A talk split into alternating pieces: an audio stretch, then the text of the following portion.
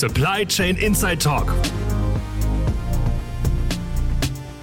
Meine Damen und Herren, ich darf Sie mal wieder zu einem Podcast aus der Serie Skit begrüßen. Wie Sie wissen, sind wir ja sehr daran interessiert, die Digitalisierung der Logistik darzustellen, haben das bisher an Einzelfallbeispielen getan, nämlich einmal an dem Tool äh, Estimated Time of Arrival, zum Schluss an dem sehr viel komplexeren Control Tower.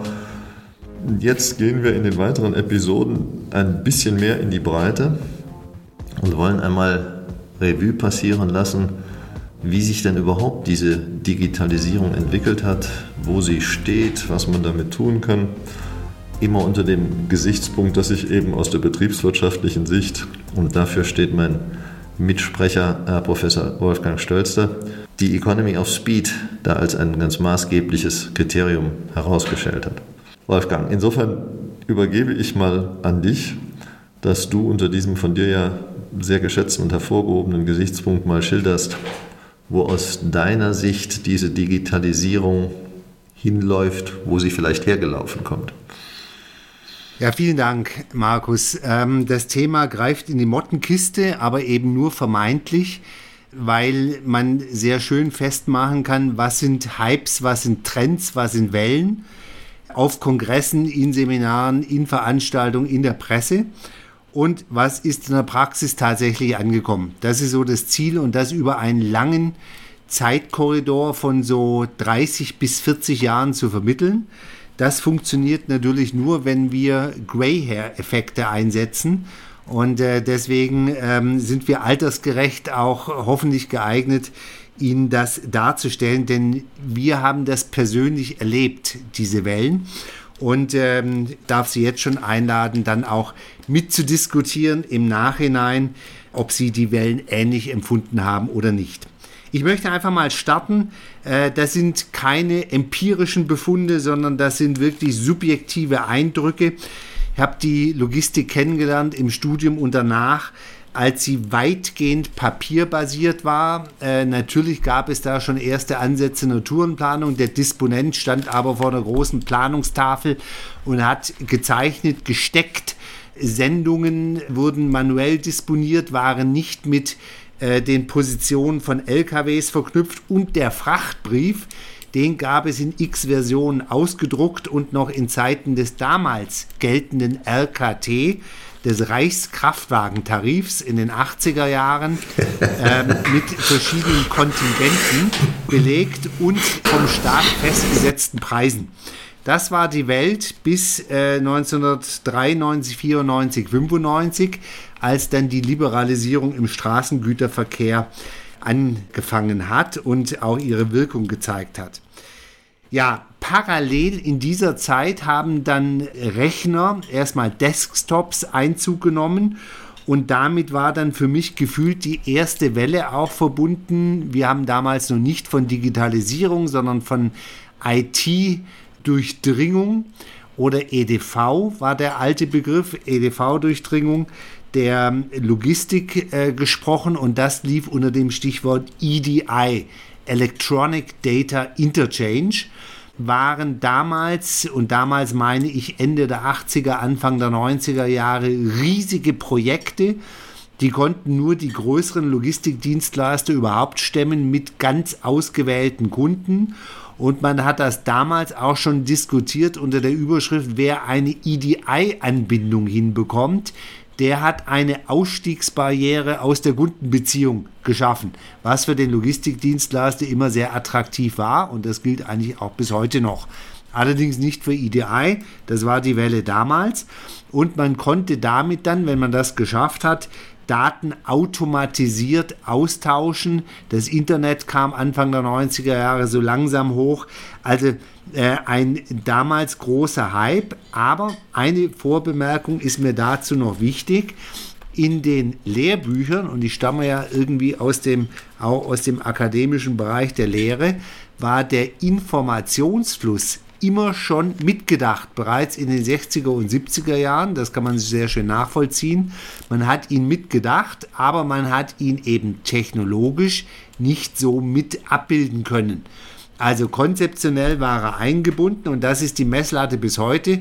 Man könnte teilweise mit Abbildungen von damals noch hantieren, wenn man sie mit neuen digitalen Tools füllen würde. Ja, äh, damit haben sich vielleicht auch Markus in einer gewissen Weise die Rechtsgrundlagen, die Haftung, die Nachweismöglichkeiten, die Nachweispflichten verändert. Ich habe mich immer um diese Fragen gedrückt, weil ich mich im Kern auf die Betriebswirtschaft konzentriert habe. Aber vielleicht hast du mit deinen Grey Hairs auch noch ein Erinnerungsvermögen an diese Zeit. Grey Hair. Ja gut, also dann äh, mach die graue Locke mal weiter. Nee, Locken habe ich gar nicht. Naja, jetzt muss man zwei Sachen unterscheiden. Die gesetzliche Lage hat sich eigentlich nicht geändert. Der Frachtbrief, also spricht die Papierform, ist nach wie vor der Ausgangspunkt aller juristischen Überlegungen. Wann immer ich also anfange, mich darüber zu streiten, ob wir Schadensfälle haben, ob Vergütungsansprüche entstanden sind und so weiter, werden die Gerichte unweigerlich hingehen und nach dem Frachtbrief, dem adäquaten anderen analogen Papierdokument fragen. Sie werden nicht hingehen und in irgendeiner Form eine Sendungsdatenverfolgung im Ausdruck und so weiter akzeptieren.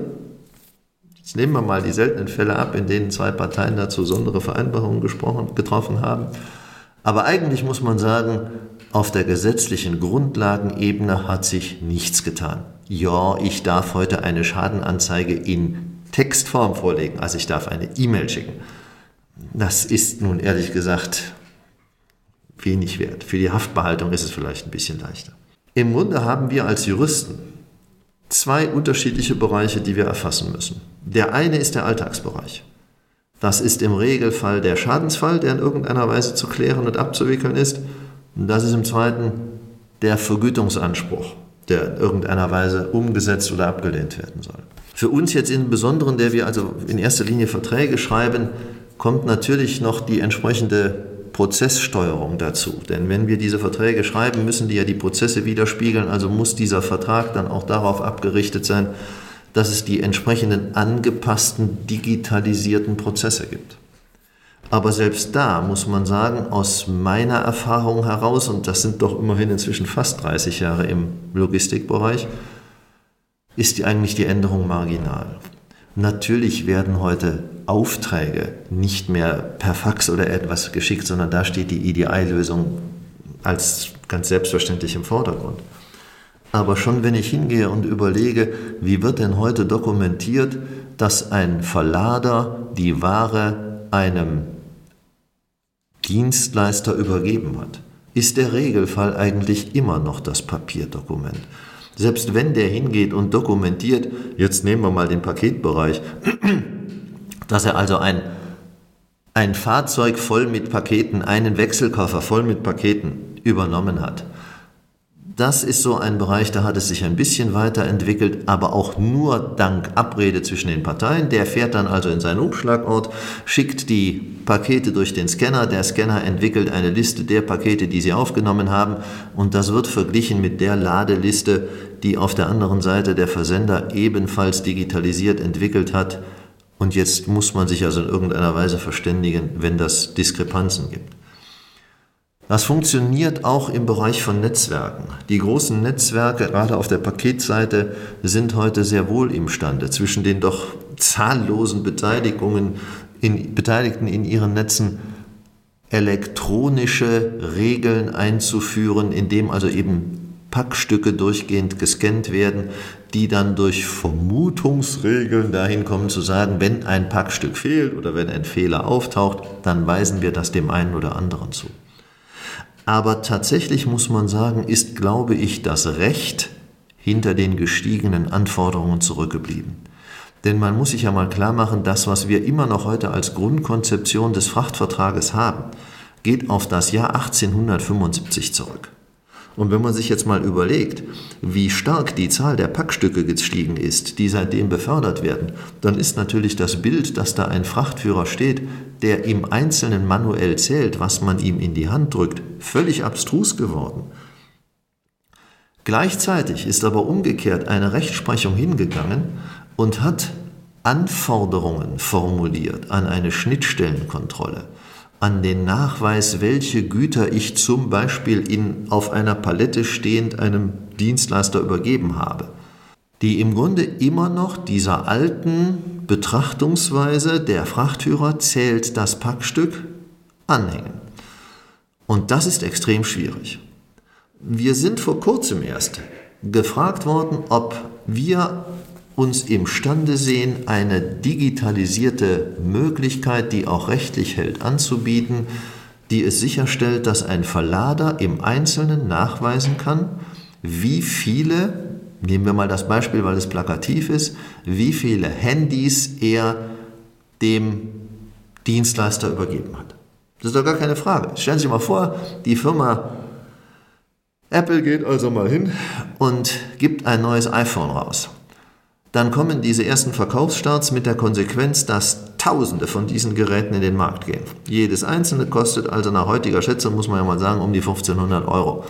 Da haben Sie dann also LKWs, die ein paar tausend von den Dingern hinten drauf haben, damit die rechtzeitig beim Mediamarkt angekommen sind. So, jetzt muss also der Verlader im Einzelnen nachweisen, welche Handys er denn da übergeben hat. Und wenn man sich jetzt mal ansieht, was wirklich in Urteilen dazu aufgeführt wurde, wie weit dieser Nachweis gehen muss, bis runter zur einzelnen Seriennummer und wirklich dem Nachweis, dass das Gerät mit dieser Seriennummer auf diesen LKW gegangen ist, dann stelle man sich das mal im heutigen Massenbetrieb vor. Also wir haben dem Mandanten auch sagen müssen, passen Sie auf, wir werden uns mit IT-Anbietern mal erst absprechen müssen, was wir imstande sind aus verschiedenen IT-Tools an Lösungen anzubieten, die man dann bilateral vertraglich regelt. Aber im Grunde hängen wir rechtlich aus meiner Sicht nach wie vor in der Digitalisierung weit hinten dran. Wolfgang, was hast denn du aus deiner Perspektive sozusagen an, an Trends, wo sowohl Industrieseite einerseits als auch Verlag, als auch die Transportdienstleister andererseits hintendieren. Denn die sind ja durchaus beide daran interessiert, in diesem Massengeschäft eine höhere Nachverfolgbarkeit, eine höhere Sicherheit zu erreichen. Was kommt dir unter? Ja, also einmal bin ich froh, dass ich kein Jurist geworden bin. Ja, das, ich, das muss, ja, ich kann es nicht mehr zurückdrehen, aber ist manchmal so. Genau, denn mein alter Chef, der hat dann wirklich in den 80er Jahren gesagt, die Logistikkonzepte von damals, die funktionieren nur, wenn man keinen Juristen dabei hat, ja, ja. weil das alles rechtlich nicht so greifbar ist. Ja. Stellvertretend sei Just in Time aus den 80er Jahren gedacht, äh, genannt, da gab es keinerlei Regelungen, was man im Fall eines Bandstillstands an Haftungsansprüchen in irgendeiner Form geltend machen könnte. Das ist aber nicht unser Thema, sondern die, das Thema ist, letztlich, wie du sagst, ähm, durch Einsatz von mehr Informationstechnik, so hat man es früher genannt, und heute Digitalisierung eben die Effizienz zu erhöhen. Und das war und ist das Stichwort. Hat man äh, sich auch mit den weiteren Wellenbewegungen äh, von der Verlader- und der Dienstleisterseite so auch darauf verständigt. Die nächste Welle, die gezündet hat, war in dem Zusammenhang Web EDI. Und das hat wirklich beiden Seiten es ermöglicht, auch im Mittelstand EDI-Lösungen ohne größere Komplikationen zu etablieren. In kurzer Zeit, so Daumengröße, ein bis drei Tage. Dann hat das funktioniert. Heute ist man sicher noch sehr viel schneller. Und das war dann mittelstandsfähig, sowohl für die Tausenden von mittelständischen Logistikdienstleistern als auch für den mächtigen Mittelstand auf der Industrieseite in, in Deutschland beispielsweise. Österreich und Schweiz gilt ja ähnliches. Also Web EDI waren eine Erfolgsstory, ist es sicher bis heute noch. Im Gegensatz dazu ein aus meiner Sicht nach wie vor anhaltender Misserfolg von beiden Seiten ähnlich intendiert war, war und ist RFID, also die Radio Frequency Identification Technologie, wo man sich riesige Effizienzgewinne davon versprochen hat, dass man eben nicht das einzelne Sendungsstück, wie es Markus gerade beschrieben hat, anpacken und scannen muss, sondern im Prinzip den LKW mit 40 Tonnen durch ein Gate geschickt hat und im Gate wurde gleich alles erfasst und das genauso im Distributionszentrum beispielsweise an den Rampen, beim Einlagern, beim Auslagern, wieder an der Rampe und so weiter und so fort. Haken war die Wirtschaftlichkeit und damit die Effizienz. Die Techs sind bis heute preislich nicht in der Region, dass man sie auf die klassischen Commodities aufbringt. In Nischenmärkten hat sie sehr gut etabliert, in Massenmärkten eben nicht. Und das ist für mich einer der vielen Nachweise, dass auch neue Tools, so hip sie auch sind, in der Logistik immer sehr, sehr stark unter Wirtschaftlichkeit, unter Effizienzgesichtspunkten gesehen werden.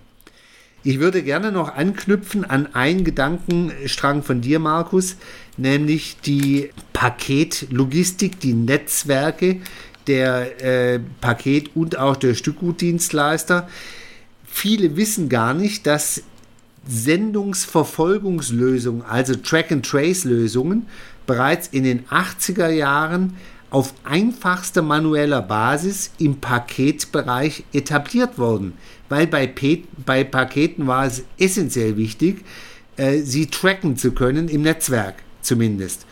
Ähm, das war der Ursprung. Heute spricht jeder nur noch von Track and Trace und mittlerweile sind auch Fahrzeuge integriert. Also man hat den großen Sprung geschafft, äh, Sendungsdisposition und Fahrzeugdisposition miteinander zu verheiraten.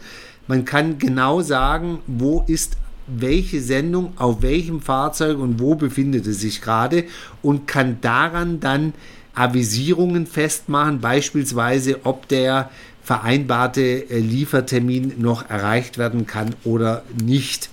Also das war ein Riesensprung, verknüpft mit der Welle Telematik, die so 2005, 6, 7 langsam losging. Die Telematikanbieter gibt es schon länger, die haben aber einen Dornröschenschlaf geführt und haben dann einen riesigen Boom erlebt, so ab 2010, 2012 würde ich festmachen, nach der ersten äh, Wirtschaftskrise, sodass das eigentlich eine mittlerweile, äh, so würde ich sehen, Kombination von Wellen war, die einen großen Boost nochmal in der IT, in der Logistik gebracht haben, bevor der Begriff Digitalisierung überhaupt platziert wurde. Also nochmal zum Recap, Telematik, äh, GPS-Lösungen für LKWs, Track and Trace und dann die Verheiratung von Fahrzeugdaten mit Sendungsdaten, um im Prinzip deutlich präziser über Sendungen Auskunft zu geben. Das hat funktioniert. Das ist heute Standard und dient sicher auch der rechtlichen Nachweisführung, wenn man nicht in den alten Frachtbriefen lesen will, Markus, oder? Nee, nee, das stimmt nicht. Das stimmt nicht. Ich glaube, man muss da auch zwei Sachen unterscheiden. Es gibt, glaube ich, eine ganze Reihe von digitalisierten Lösungen, die für den einzelnen logistischen Teilnehmer wertvoll sind und weiß Gott zum Einsatz kommen. Ähm, das Track and Trace, die Sendungsverfolgung beispielsweise, ist für eine DHL vielmehr ein, Steuer, ein internes Steuerdokument oder Instrument, ähm, als dass das die gegenüber ihren Kunden anwenden. Ja, die geben Kunden ein Einsichtsrecht. Aber das ist für die viel mehr interne Steuerung, als dass das das bilaterale Verhältnis zwischen Kunde und DHL regelt. Also da passiert natürlich relativ viel. Auch innerhalb der Netzwerke muss man ja sagen, das sind ja eigentlich in sich geschlossene Abläufe. Natürlich sind da andere unterschiedliche rechtliche Beteiligte drin, aber letztlich steht da oben ein, ein Netzwerkbetreiber, der doch dann das Sagen hat. Ich finde, wo die Schwierigkeit aufkommt, ist doch, wenn es darum geht, die beiden Seiten, also den Verlader einerseits und den Frachtführer andererseits zusammenzubringen. Und zwar aus zwei Gesichtspunkten. Und da wollte ich nämlich mal fragen, was deine Sicht dazu ist. Das eine hast du eben schon mal angesprochen. Es sind ja teilweise relativ hohe Investitionen erforderlich, um so etwas umzusetzen.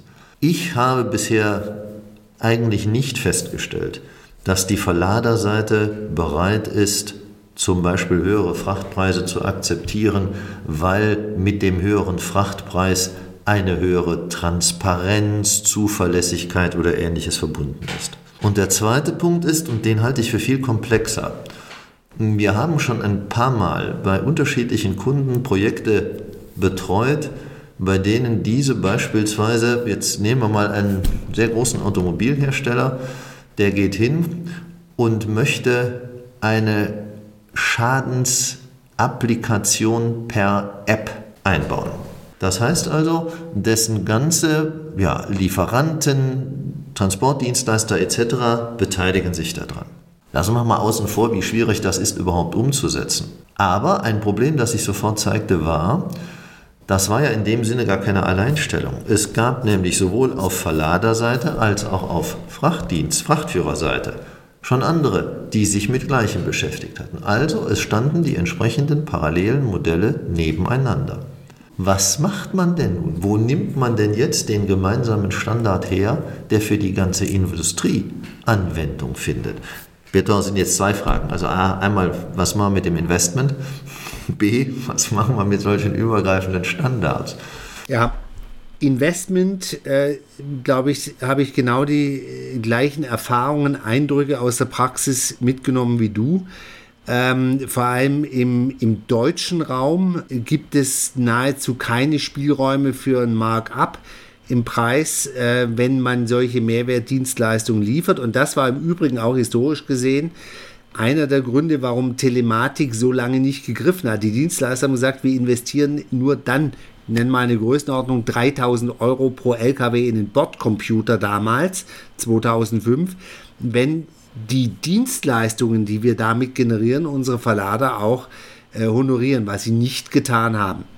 Das Blatt hat sich dann langsam gewendet, als die Verlader das einfach als Auswahlkriterium für Logistikdienstleister herangezogen haben, auch bei Ausschreibungen und haben das quasi gefordert, ohne dass das mit dem Preis abgebildet wurde. Und die Technologie ist natürlich parallel auch deutlich äh, kostengünstiger geworden. Das war so die Entwicklung, was Telematik betrifft. Und das gilt im, im Wesentlichen bis heute. Äh, wir können da jetzt gleich nochmal einen Seitensprung machen. Äh, wir sind heute ähm, nach dem Internet der Dinge im, im Zeitalter, im begrifflichen Zeitalter der Digitalisierung angelangt. Und auch da erleben wir, dass für ein äh, Tool On-Trip-Disposition oder äh, Geofencing oder Estimated Time of Arrival oder Slot Management bei Rampen, das digital geführt wird, selten ein Preisaufschlag gewährt wird.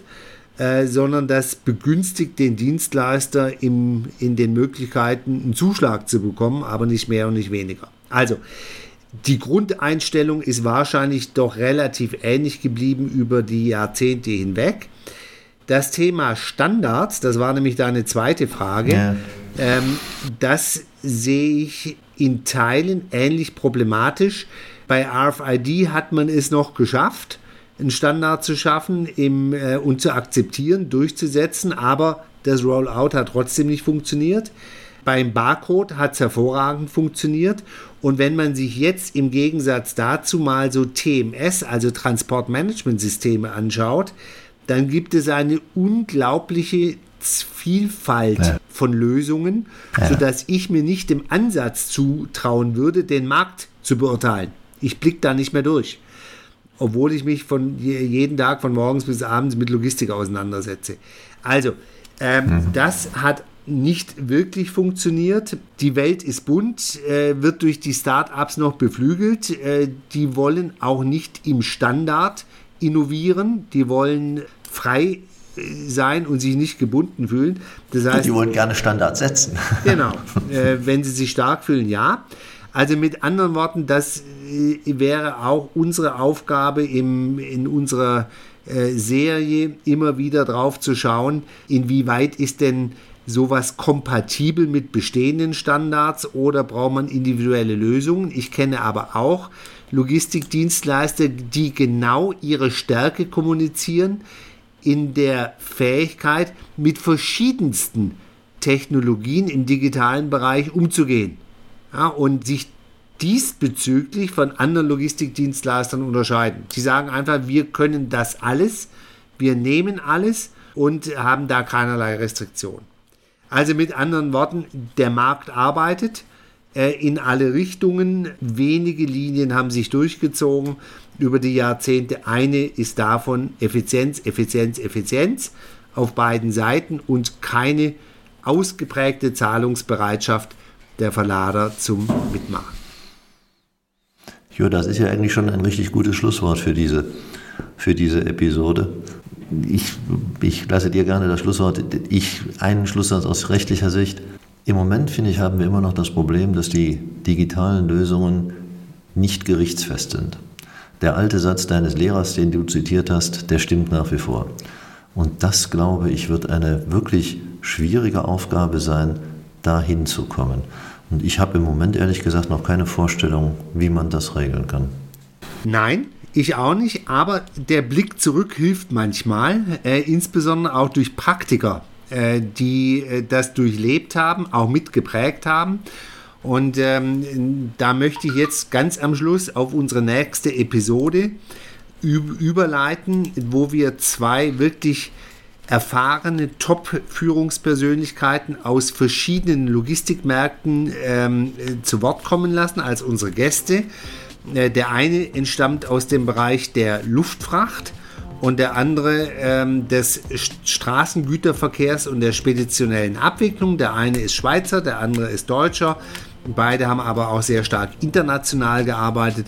Ich persönlich freue mich jetzt schon drauf, dass wir diesen Talk mit einer ganz anderen Duftnote dann demnächst fortsetzen können. Jo, meine Damen und Herren, wir danken fürs Zuhören und freuen uns, Sie bei nächster Gelegenheit wieder begrüßen zu dürfen. Tschüss.